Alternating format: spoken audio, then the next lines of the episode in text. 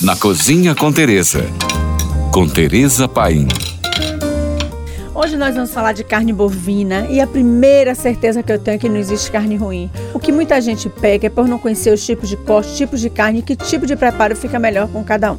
Então vamos lá. Para escolher uma carne, preste muita atenção à cor da carne. Ela deve estar bem vermelha. Os verdes de gordura devem estar brancos ou ligeiramente amarelados. Faça também o teste do toque. Se a carne ceder ao toque e imediatamente voltar ao normal, quer dizer que ela está fresca. O cheiro da carne crua também deve ser suave, fresco e agradável. Nunca compre uma carne que esteja escura ou com odor desagradável. Isso é a certeza que ela está estragada. Para guardar na geladeira, cada carne tem um prazo de validade, depende do peso da peça e do tipo de carne. Por exemplo, a carne moída estraga muito rápido, então eu sugiro que ao comprar uma carne moída, se não for usar no mesmo dia, congele para usar depois. As peças de até meio quilo aguentam na geladeira por até 4 dias. Peças maiores de até 750 gramas duram até uma semana na geladeira, se embaladas direitinho em plástico filme. Já as carnes embaladas a vácuo duram até 3 vezes mais. Uma dica: antes de preparar carnes refrigeradas, tire elas da geladeira uma hora antes do preparo para que elas recuperem a cor e a consistência original. Agora vão aí duas ótimas dicas para o bife não ficar duro nem seco. Aqueça bem a frigideira ou grill que vai usar. Coloque o óleo e quando estiver bem quente, coloque seus bifes,